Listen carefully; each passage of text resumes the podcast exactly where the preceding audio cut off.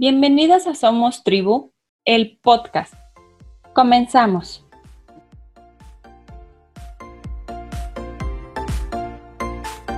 Tener amor propio significa darte el amor que mereces sin pisar a los demás. Erika Monroy, de Bichubela, tiene 44 años y es mamá de Isabela de 4. Es coach ontológico y escritora. Actualmente Está certificada en estimulación musical y crianza positiva para niñas y niños de infancia temprana y primera infancia. Inició la cuenta con el objetivo de compartir sus experiencias de mamá no tan joven y poder ayudar a otras a vivir una maternidad consciente y una crianza respetuosa sin dejar de lado el amor propio y el ser mujer.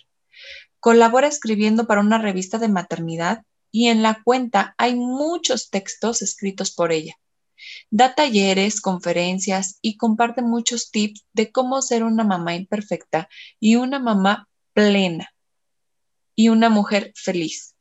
Cree que en el poder de una mujer es infinito y en equipo logramos cosas increíbles. Aprende de cada mujer que, se cruce en su camino, pues todas y cada una de nosotras somos un libro único e irrepetible de experiencias maravillosas.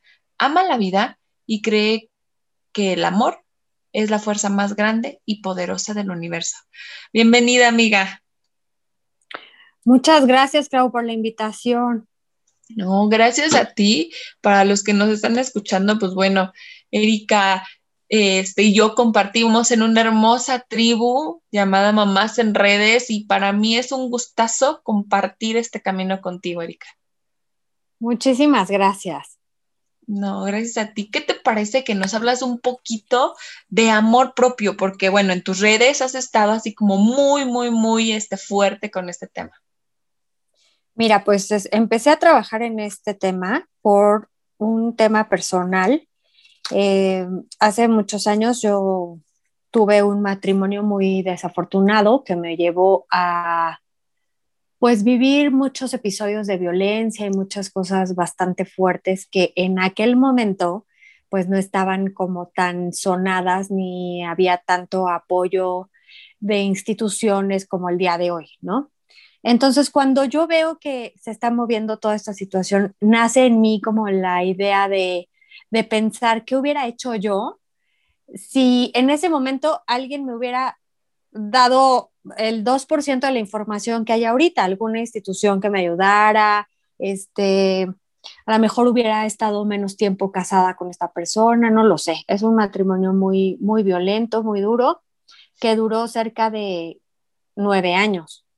Entonces, pues me lleva a buscar dentro de mí qué era lo que me había estado pues permitiendo estar en este tipo de, relación y empiezo a trabajar y empiezo a escribir y empiezo a hacer cosas que me van llevando al camino de pues, lo que me hacía falta era amor por mí, ¿no?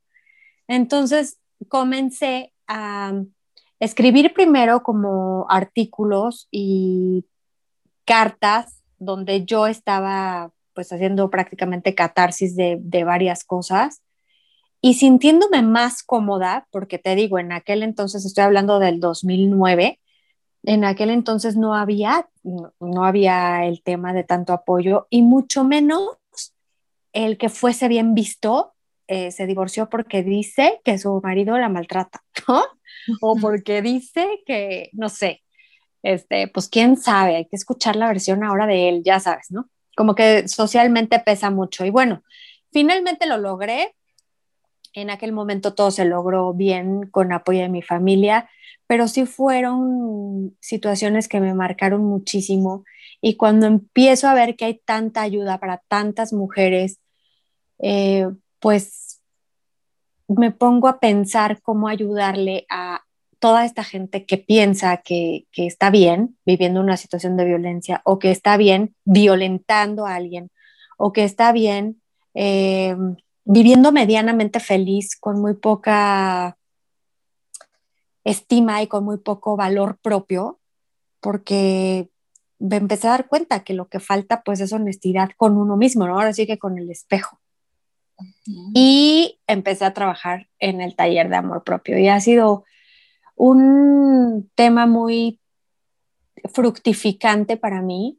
La gente me agradece que les ayude en algunas cosas, pero creo que la más beneficiada de hacer todo esto soy yo, porque pues veo la transformación de las personas, veo cómo mejoran en sus relaciones, cómo se empiezan a aceptar como son, este, muchas, muchas, muchas eh, experiencias de gente que está creciendo por el hecho de tener las ganas y la apertura de comprometerse consigo mismas. Cuando empecé el primer taller me empecé a dar cuenta, cada, cada taller ha sido pues muchísima información y me empiezo a dar cuenta de cosas nuevas y nunca uno termina de aprender y voy como mejorándolo, cada que termino uno lo voy mejorando y lo voy mejorando de acuerdo a experiencias y a lo que dice la, la gente que participa en ellos, pero llegué a una conclusión porque en todos los talleres, en todas las conferencias que he dado, llegamos al mismo punto. Si tú no te conoces a ti mismo y si tú no te aceptas tal y como eres, honestamente y abiertamente, no puedes transformar nada, porque eh, todo inicia en el, en el amor propio, en la aceptación propia, en ver a quien se está reflejando en el espejo y aceptarlo tal cual es, con todas las capacidades que tiene, con todas las deficiencias que pueda tener, este, defectos, virtudes, cosas buenas, malas, irregulares. Y siendo adultos, pues tenemos toda la posibilidad de trabajar nuestra conciencia y de trabajar por una nueva forma de vida. Y pues también aceptando que no podemos cambiar a nadie a nuestro alrededor. O sea, a veces decimos, es que pues mi esposo, mi amiga, mi, como que siempre estamos buscando al responsable de lo que nosotros hacemos mal o de lo que nosotros eh, no conseguimos. Siempre andamos buscando a un responsable y los responsables de, de la vida pues somos nosotros mismos, de nuestra propia vida. Entonces, una de las conclusiones más lindas que he tenido es, pues pensar que tú no puedes cambiar a nadie más que a ti mismo y que lo que puedes hacer con los demás es aceptarlos como son. Entonces se quedan contigo o se van y eso también lo puedes decidir tú, pero nunca, eh, pues como ocupar la energía que tienes en querer modificar la forma de pensar y de ser de una persona, porque pues cada uno de nosotros somos únicos, irrepetibles, cada uno tiene una historia, cada uno tiene una familia, cada uno tiene una carga genética y ni los hermanos nos parecemos, ¿no?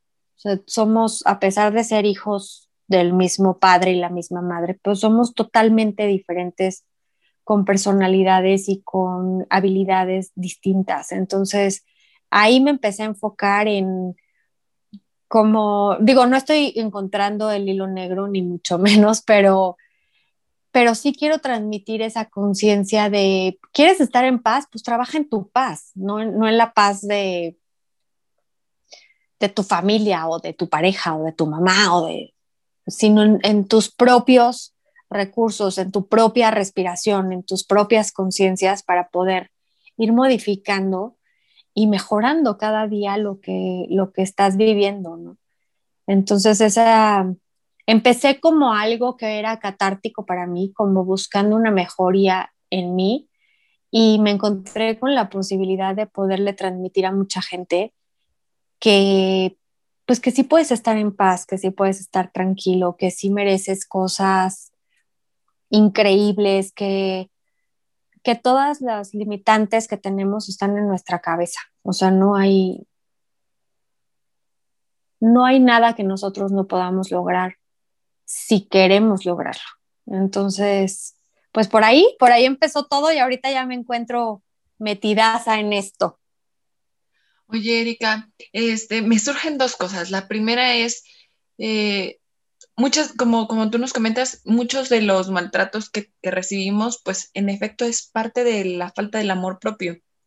Sin embargo, creemos que si no hay golpes, pues no nos va tan mal, ¿no? Este, pues sí es grosero, pues sí es este, eh, a lo mejor me castiga con dinero o otro tipo de, maltrato psicológico, etcétera, y creemos que porque no hay golpes, pues no me, pues me estoy librando de algo muy terrible, ¿no? Em, yo creo que muchas cosas son aprendidas con anterioridad, sobre todo las personas que ya somos adultas, hemos trabajado desde muy atrás, nos hemos ido a trabajar y a sanar el niño interior y muchas cosas ahí botan como, como huellas de abandono, como huellas de, maltrato o de algunas frases que, pues que nos marcan, ¿no? En, en nuestra niñez. Y descubrimos muchísimas cosas. Nuestros nuestros padres y nuestra historia, pues ellos hicieron lo mejor que pudieron, como todos actualmente siendo padres y mamás, este, pues, tratamos de hacerlo, ¿no? Ninguna maternidad es fácil, ninguna familia es fácil, ningún, ninguna paternidad es fácil tampoco. Entonces vamos aprendiendo en el camino y el mismo día que debutamos de papás, debutamos de hijos. Entonces es un aprendizaje dual y muy constante. Sin embargo, cuando estamos en la primera infancia, ahí es donde se quedan todos los registros de lo que puede llegar a ser una persona adulta con un nivel de autoestima y amor propio suficiente para poder enfrentar ciertas cosas. Entonces nos encontramos con que de pequeños escuchamos frases como, eh, si no te comes la sopa, eh, no vas a ver la tele, o si no haces esto, te voy a dar tres nalgadas, o si no tiendes tu cama, eh, no vas a ver a tus amigos. Y entonces, para nosotros, en una edad adulta, pues no es tan mm, irreconocible el tema de, si no llegas temprano, no te doy dinero, ¿no? O si te vas a ver a tu mamá, pues no llego a cenar yo. O sea, son ejemplos burdos, ¿no? De situaciones muy comunes que a veces se presentan, por ejemplo, en una relación de pareja. Y las amenazas que no son conscientes, y no estamos hablando de, la inconsciencia, eh, pues son algo que ya traemos registrado, que ya traemos aprendido. También, pues si yo hago algo bien, por ejemplo, hay niños que son maltratados y entonces no entendemos de niños, pues, ¿por qué mi papá me pega, no? O ¿por qué mi mamá me pega? Esa es la importancia, Clau, de la, de la crianza con respeto, porque cuando nosotros no tuvimos esas posibilidades, pues entonces, imagínate que tu madre, que es la persona que te protege, que es, o tu papá, que es la persona que hace de ti eh, este lugar seguro, eh, la persona segura, te violenta, o sea, te violenta en el tema de pellizcos, golpes, amenazas, este, malas palabras, pues claramente es algo que aprendiste. Entonces, pues si mi mamá lo hacía y mi mamá me adora, pues, pues qué importa que lo haga mi esposo. O sea, también me quiere, porque es lo mismo, es el mismo patrón. ¿Sí estoy siendo clara? Claro. Entonces, pues no es algo que nosotros hagamos conscientemente hoy por hoy que somos adultos no son registros que tengamos, a lo mejor ni nos acordamos de qué pasó en este tema, pero no son cosas que estoy inventando, está documentado en libros de psicología, está documentado en estudios importantes que se han hecho del comportamiento humano cuando somos adultos. Y gran parte de las, de las eh, personas que son violentas o que son eh, abusadoras o que, o que tienen algún tema de estos, fueron muy maltratadas en su infancia. Entonces, pues de ahí sale todo, todo esto de, del no saber, no sabemos cómo actuar ante ciertas cosas, pero nuestro inconsciente nos dice pues, que, pues, que puedo sobrevivir y que puedo estar bien. Y de ahí viene todo el tema. Cuando empezamos a hacer conciencia, o sea, cuando ahora sí vamos a trabajar a ver por qué yo dejo que me griten y me hagan y da, la, pues te puedes ir tan adentro que descubres muchísimas cosas. Yo en talleres, yo no soy psicóloga, ni soy terapeuta, yo tengo una formación certificada de ontología, soy coach ontológico y la el principal acompañamiento que hace un coach ontológico es buscar eh, la conciencia del ser, de lo que tú eres y tener la congruencia de lo que eres con lo que haces y lo, y lo que hablas. Un poco parecido a lo que es la programación neurolingüística. Pero sin embargo, al momento de los talleres y las conferencias, muchísima gente me dice, oye, recomiéndame un terapeuta porque estoy segura que necesito terapia, ¿no? Y está padre también porque pedir terapia no es algo malo, es, es darte cuenta de que, de que estás despertando a una conciencia y a una forma de vida distinta.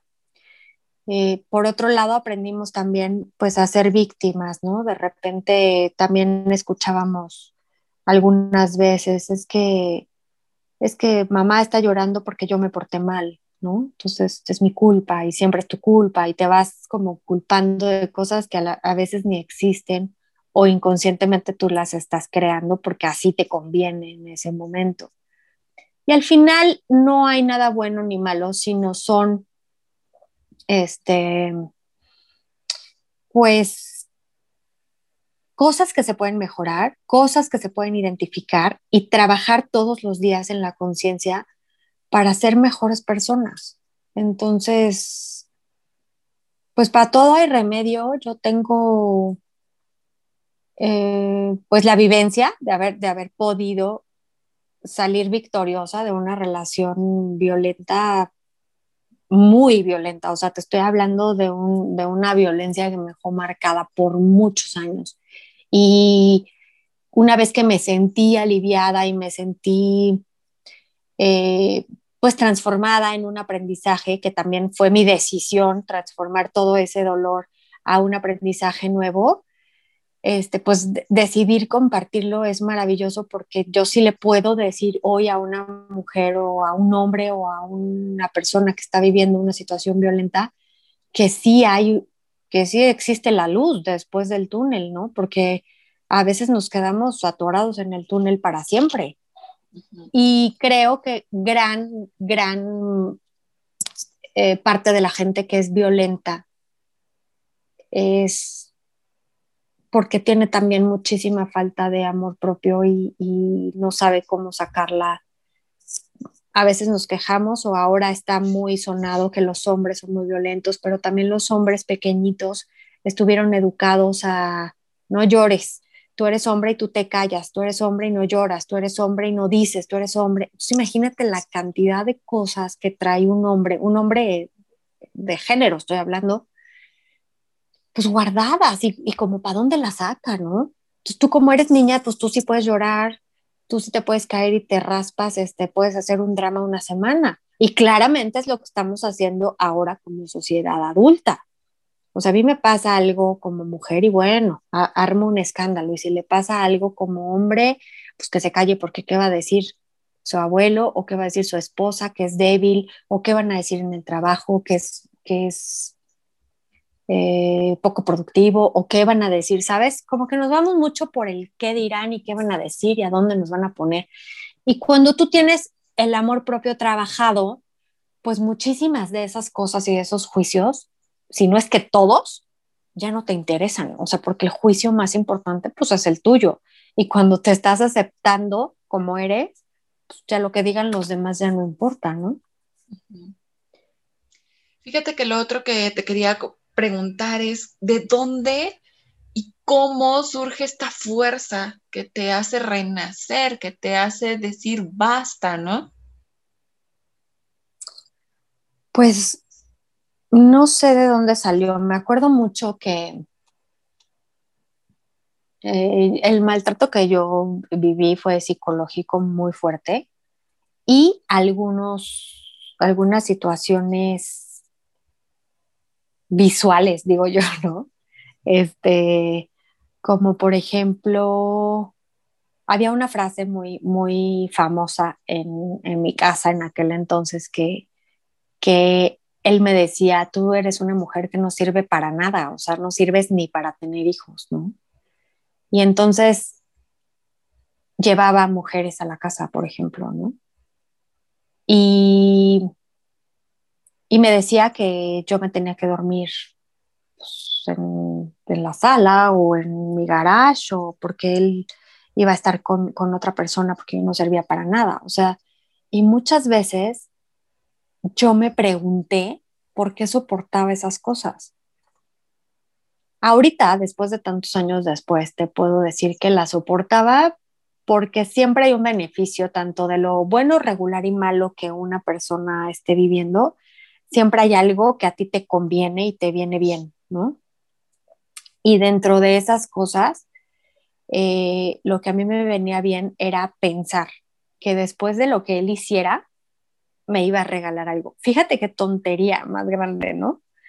Este, no importa si me eh, insultan, no importa si, si trae a otra mujer a la casa, no importa si no me da dinero, no importa nada, o sea, no importa nada, porque después de este episodio yo voy a tener un regalo.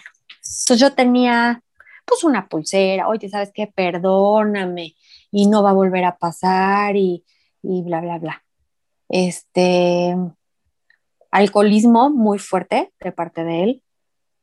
Entonces era como vivir con dos personas distintas. Cuando él tomaba alcohol era una persona y cuando no tomaba alcohol era otra. Y entonces eso, esa dualidad era la que a mí me hacía dudar y aceptar esas cosas, porque yo decía, híjole, pero es que cuando está bien, o sea, cuando está de buenas y en sus cinco sentidos es súper amable y súper buena persona y, y yo sé que dentro de él hay algo lindo, ¿no? Así fue por muchos años, cosas como esas te puedo contar miles, enojos de la nada que agarraba cosas y aventaba, este, que cuando yo quería hablar con él, me acuerdo que le decía, oye, necesito hablar contigo de ciertas cosas que no están funcionando bien en la casa. Y le prendía la televisión y le subía a todo volumen y me decía, lo que tú digas, lo que salga de tu boca son puras estupideces y no me interesa escucharlas. Y entonces ponía su televisión a todo volumen, ¿no? Todo eso es aceptado por mí y claramente fue evolucionando al paso de los años, se fue haciendo más grande, pues ya era una situación muy trabajada y, y, yo lo perdonaba y él me perdonaba y luego se empezaron a hacer como, como otros temas más fuertes, como el que yo no quería, por ejemplo, estar con él, no quería tener relaciones o intimidad con él y me obligaba. Y ahora resulta pasando el tiempo que voy escuchando que todo eso era malo, que todo eso era un abuso de a mi persona, pero en ese momento yo no lo veía así, o sea, yo sentía que era un matrimonio, pues, pues, a lo mejor así es, ¿sabes? Era lo que yo pensaba, pues a lo mejor así es el matrimonio, pues no, si no conoces otro, pues, pues a lo mejor así funciona, a lo mejor así debe ser. Y lo que me hace despertar, así decir, ya, hasta aquí, es un día que me golpea. Había habido muchas veces que me, que me golpeaba, pero pues no, como no quedaban marcadas las, los golpes, pues yo decía que no pasaba nada. Y un día fue tan violenta la discusión y tan mala fortuna para él el golpe que me dejó marcada la cara aquí. Y cuando yo me vi en el espejo, dije, hasta aquí. O sea, como que, como que esa marca fue la que me hizo pensar que, no pensar, la que me hizo sentir, la que le dio forma a todo, ¿sabes? Como que anteriormente era pues su palabra contra la mía, o que a lo mejor si yo decía algo me iban a decir, ay, no, se está exagerando, está loca, ¿no? O, o no sé. Entonces, como que ese, esa marca en mi cara fue la, pues ahora sí que la gota que derrama el vaso.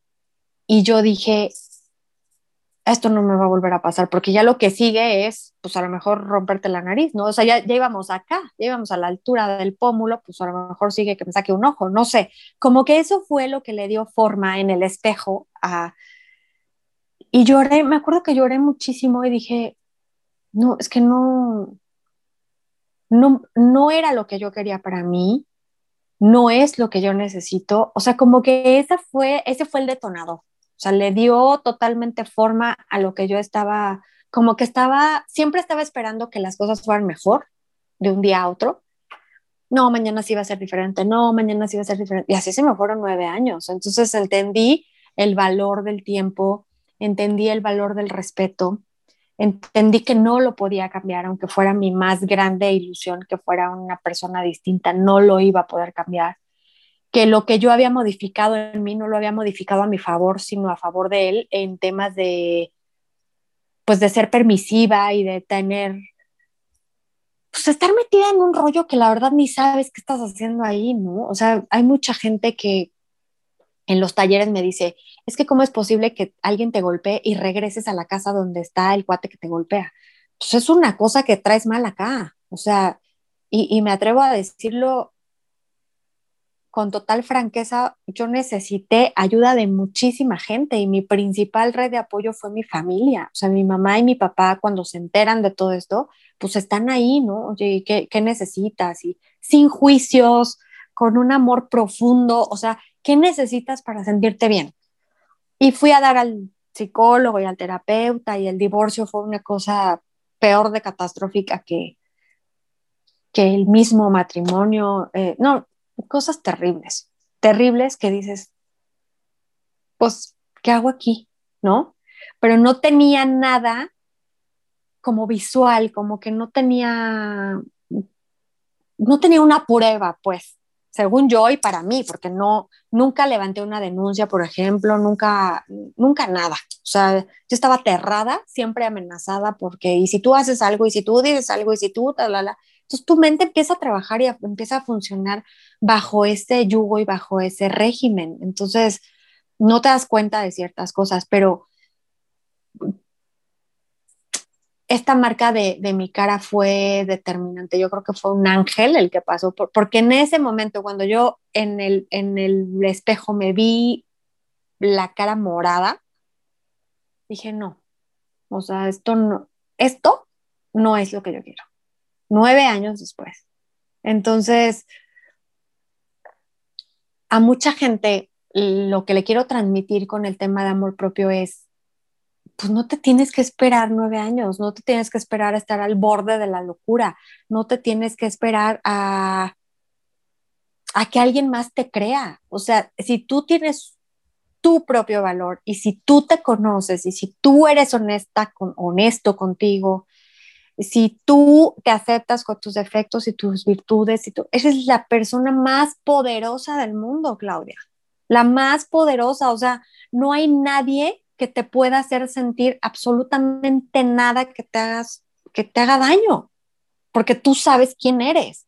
Cuando estás en, en, lo perdido de, de pues, pues a lo mejor esto es lo que me merezco, a lo mejor así son todos los matrimonios, a lo mejor, pues sí, sí se enoja y sí, y sí me pega, pero pues traigo el coche último modelo, ¿no? O sea, había cosas que según yo, pues me beneficiaban y me hacían estar cómoda. Y así las acepté. Y después fue, de verdad, hasta sin chones me quedé. O sea, el día que yo vi el golpe en mi cara, dije, hasta aquí, agarré a mi perro, dos calcetines y unas calzones que traía puestos, vámonos. Y me acuerdo mucho que agarré las llaves de mi casa y las eché al buzón de, de, mi, de mi puerta y dije, no puedo regresar aquí. Jamás. O sea, pase lo que pase, yo no puedo regresar aquí. Me acuerdo que me fui a la casa de mis papás, pedí ayuda y le decía, mi mamá me decía, ¿cómo te ayudo? Y me acuerdo mucho que le dije, si tú ves o te digo que me voy a regresar a vivir con esta persona, por favor te lo pido, amárrame a la pata de la cama. O sea, no lo estoy diciendo en conciencia, lo estoy diciendo porque estoy mal y necesito mucha ayuda. O sea, la primera ayuda va a ser que no me deje salir de aquí. Con el corazón destrozado, con la vida pensando que ya no había mañana, ¿sabes? O sea, pensando que era la separación del hombre con la, con la que yo, con el que yo decidí pues, formar una vida y tener una historia y a lo mejor llegar a viejitos y hacer muchas cosas juntos. Y no fue, no fue lo que esperaba, entonces yo decía, pues ya no hay mañana, ¿no? Que ese es el sentir y la emoción de todas las personas que vivimos un duelo. Y no sé cuánto tiempo lloré, yo creo que lloré como por, no sé si fueron tres meses o seis meses o no sé, pero yo me acuerdo que lloré y lloré y lloré y lloré y lloré día y noche y me enfermé de todo y me como que como que el cuerpo se empezó a limpiar y empecé a tomar fuerza nuevamente con en ciertos momentos con mucha soledad porque porque nadie puede hacer por ti, ¿sabes? Nadie puede respirar por ti. Aunque mi madre, por ejemplo, yo veía en ella pues mucha impotencia, lo que hoy siento yo con mi hija cuando, pues, digo, está chiquita, pero cuando llora o cuando algo le duele, pues muchísima impotencia y me decía, tú vas a poder, tú lo vas a lograr, tú. Entonces empecé a entender que no, que nadie me podía ayudar, que si yo no quería, no se iba a resolver, que si yo no lo hacía, no se iba a lograr. Y entonces poco a poquito fui tomando fuerza y me prometí a mí misma quererme mucho, me prometí a mí misma eh, trabajar en mí todos los días y respetar lo que soy, darme a respetar, tratar con respeto a los demás, pero sí dije, nunca, nunca, nunca en la vida me lo prometí a mí misma, voy a hacer algo que no esté haciendo con amor. Nunca. O sea, ya no quiero escuchar malas palabras, ya no quiero eh, cansarme de respirar, ¿sabes? O sea, era, era el querer tomar aire y no poder, era, era horrible, o sea, eran sensaciones horribles que hoy te las puedo platicar y, y, las vuelvo a sentir, o sea, están aquí guardadas y yo creo que ahí se van a quedar siempre, pero me ayudan, me ayudan a poderle decir a una mujer, hoy sabes que sí lo vas a lograr, sí lo puedes conseguir, sí puedes salir adelante. Hombres también. En mi última conferencia estuve feliz porque hubo eh, muchos hombres participando, porque también es para ellos el trabajar el amor propio, el ser mejores personas, el que sean cariñosos y amorosos, no les resta virilidad ni les resta masculinidad, nada, ¿no? Hemos, tenemos que hacer muchas cosas, tenemos que trabajar mucho en nuestro amor para poder ser mejores personas. Y la prueba está que ahora con esto de la pandemia y el encierro, nos hemos vuelto locos todos. Hay mucha violencia, mucha violencia hacia las mujeres, hacia los niños, de mujeres a niños, de, de hombres a mujeres, de mujeres a hombres. O sea, todos nos estamos matando porque no tenemos eh, la conciencia del respeto y de la honestidad, empezando por nosotros mismos. Entonces, pues se viene haciendo esto una bola de nieve terrible y yo sí estoy súper segura y súper confiada que lo único que nos puede transformar es trabajar con amor, sin juicios, este, si no es la persona que, que esperabas o si no es la persona que hoy estás descubriendo, no pasa nada. O sea, no necesitas ni matarlo ni matarla. Necesitas hablar, necesitas agradecer, necesitas ponerle fin o dar otra oportunidad y continuar. O sea, no, no necesitas hacerle daño a nadie, ni tampoco permitir que te lo hagan. Entonces, de ahí salió todo. Yo dije, sí, sí se puede. Y lo que vino a cerrar con broche de oro mi, pues ahora sí que el cambio de vida y mi total transformación pues fue la posibilidad de ser madre. Eso ha sido mi más grande experiencia en la vida. Este fue, fue un embarazo sorpresa, pese a, a, los cuidados de anticonceptivos y demás. El día que me enteré que estaba embarazada, enloquecí aunque fui una mujer que por muchos años dijo, yo no quiero tener hijos, o sea, y menos que sea una mujer, porque qué tal que le pasa lo mismo que a mí, o sea, ya, ya empiezas tú a trabajar y a futurear. Y pues mira, Dios me dio la oportunidad de ser mamá de una niña en donde estoy aprendiendo a, a transmitirle fuerza, a transmitirle amor por ella misma, este, que haga lo que le gusta, lo que le, lo que le apasiona, lo que está chiquitita, pero pues ya decide, no, mamá, a mí eso no me gusta y, y me gusta que se defienda y me gusta. Y entonces es como mi conejillo de indias en el tema de todo lo que tú puedes transmitirle a un niño desde pequeñito para que vaya creando su personalidad y su carácter, ¿no? Y que la pues ahora sí que los pilares y las raíces de ese carácter y de esa forma de ver la vida, pues somos mamá y papá, ¿no? Entonces no hay, no hay más, por donde le busquemos llegamos a lo mismo, o sea, no, no hay, no hay otra explicación. Y pues esa es la historia.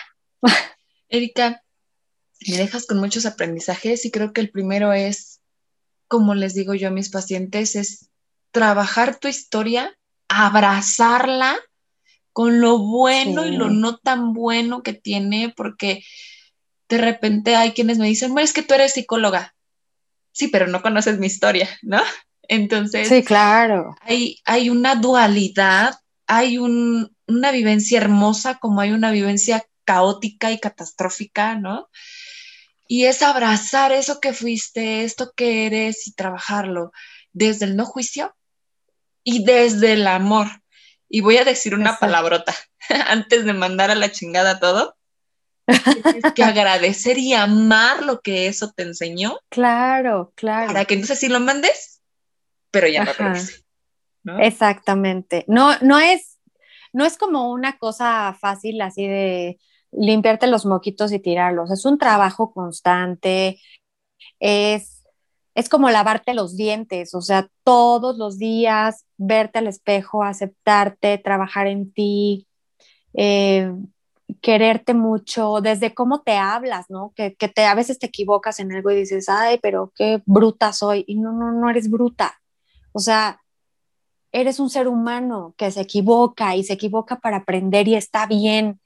O sea, no hay, no nos tiene que salir todo bien a la primera, no tiene que ser todo perfecto. La perfección, yo les digo a toda la gente que a la que me permiten acompañarlas en este proceso del taller, les digo, la perfección eres tú.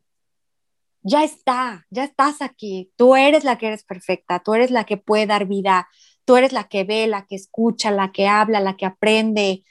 O sea, la perfección ya está hecha. No, no tienes que buscarla, no tienes que ir a ningún lugar, solamente la tienes que mantener y aceptar que tú eres perfecto para recibir cosas grandiosas. Yo terminé agradeciéndole mucho a este hombre la vivencia porque también hubo cosas muy buenas, eh, también hubo un proyecto de vida de parte de él.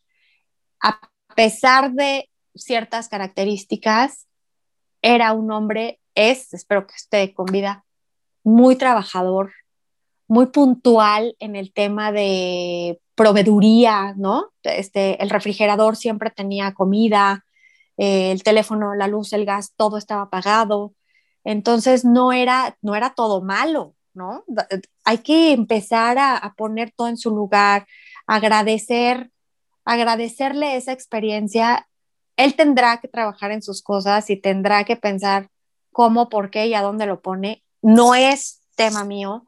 Mi tema es trabajar en mí.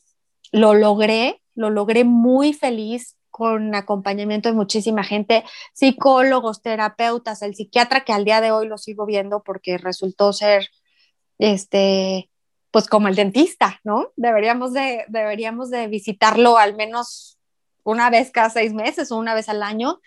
Este, el acompañamiento de mi familia, la aceptación de mis padres, eh, no sé, no sé, muchas cosas a las que me enfrenté muy lindas y a él en particular le agradezco todo lo que vivimos porque no sería la misma persona que soy hoy, porque no disfrutaría tanto lo que hago, porque no podría ayudarle a otras personas diciéndoles que sí se puede cuando ni siquiera sabes, ¿no? Es como el que quiere enseñar a nadar y nunca se ha metido al agua, pues no se puede, no, no es posible, tienes que, como que lo traes en, en la piel. Ahora que hay tantas eh, redes de apoyo, que las redes sociales nos ayudan, que hay pues muchísima información, apoyo psicológico, gratuito incluso para, para poder salir adelante de estos temas, pues hay que sacarle el lado bueno a las cosas y finalmente no hay, no hay nada que no se pueda hacer mientras estemos respirando. Mi abuelo que, que falleció justamente el mismo año que me, que me divorcié, siempre me decía, si tú estés respirando, sí lo puedes hacer.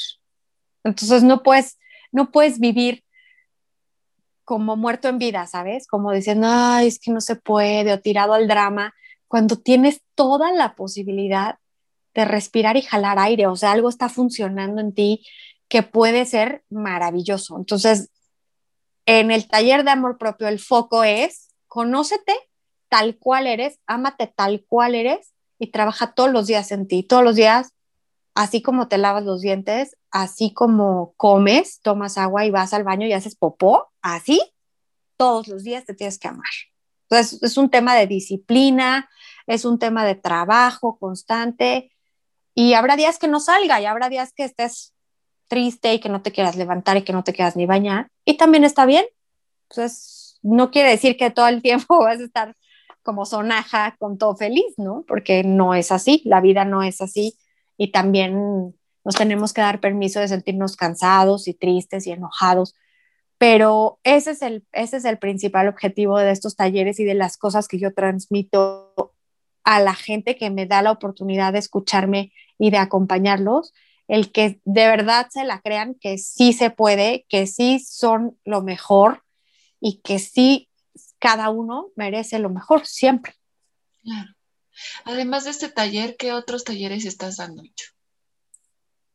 El taller de amor propio es ahorita como, lo, como en lo que más me he enfocado, pero también doy un taller que es más cortito de crianza positiva para poder disciplinar con respeto desde el amor y sin juicio a nuestros hijos, que es un poco también lo que se hace en el taller de amor propio a nivel personal, cómo lo podemos transmitir a los niños desde chiquitos, ¿no? Este, y que crezcan con un, pues con un amor propio y con una valoración propia.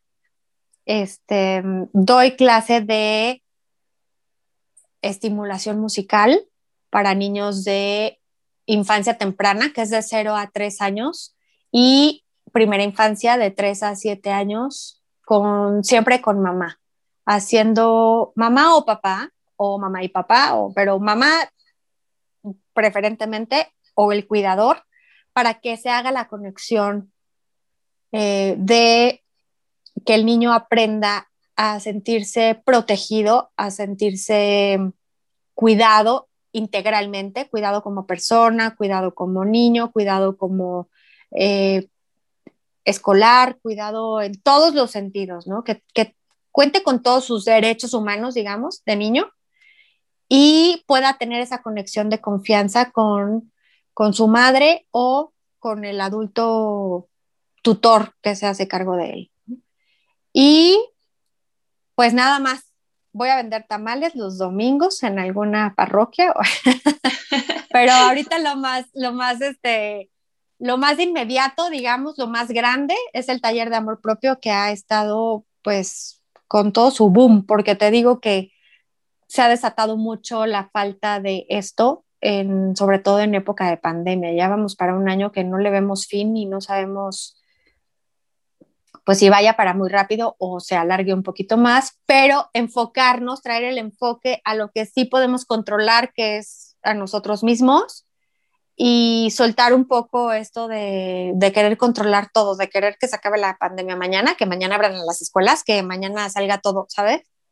Y, y, tratar de tener la energía, pues, como de más buena vibra y de más libertad emocional, mucha inteligencia emocional. Tengo algunas, no son talleres, son algunas conferencias que doy o pláticas de dos, tres horas que de repente saco, no todo el tiempo, pero ahorita sí estoy muy enfocada, muy, muy, muy enfocada al tema de amor propio. No, pues muchas gracias. Eh, ¿Nos puedes recordar tus redes sociales? Sí, en Instagram es arroba bichúbela, en Facebook estoy como bichúbela o también me pueden encontrar como Erika Monroy, es la misma página que viene con, con las dos búsquedas, se encuentra. Y tengo un correo electrónico en donde me pueden escribir para cualquier duda, comentario, plática o escucha. Es arroba bichuvela.com. Ay, perdóname. Es bichuvela arroba yahoo.com. Perfecto. Ahora me gustaría que los papás te conocieran un poquito más de otra manera y que nos puedas regalar la respuesta a tres preguntas, ¿te parece? Sí, claro que sí. La primera es que nos pudieras definir en una sola palabra qué es o cómo vives tú la maternidad. Yo creo que la palabra que más me viene bien es plenitud. Perfecto. El segundo, un libro que nos recomiendes. Es un libro muy pequeñito que pueden leer eh, muy rápidamente. Es de Carlos Cuauhtémoc Sánchez. ¿Te acuerdas de aquella, aquel libro de Juventud en Éxtasis? Sí. bueno, tiene un libro que se llama Mientras respire. Es una novela muy bonita que habla justamente de, pues de cómo, cómo podemos encontrarnos a nosotros mismos y qué hacer en una situación de abuso o de violencia y cómo rescatar la mejor parte de nosotros. Perfecto. Y por último, una frase, un mantra que te, que te acompañe. Eh, hay uno que siempre digo, y lo digo siempre porque lo tengo pegado en el espejo de mi baño y lo puede decir quien pase a ese baño y se ve en el espejo. Y dice así, yo me reconozco como un ser fuerte valiente y capaz, y hoy buscaré la mejor versión de mí. Me encantó. Erika, te agradezco mucho, mucho este espacio. Me llevo mucho aprendizaje y me gustaría decirle a las personas que, que nos están escuchando, aquí tienes dos mujeres de muchas que estamos para apoyarte si tú te encuentras en una situación como esta. Muchas gracias, Erika. Claro que sí, y que tengan la firme, la firme convicción de que estaremos siempre y de que también ellas se tienen a ellas mismas para salir adelante. Así es. Muchas gracias. Mi nombre es Claudia Robles. Esto es Somos Tribu, Nutrir el Alma.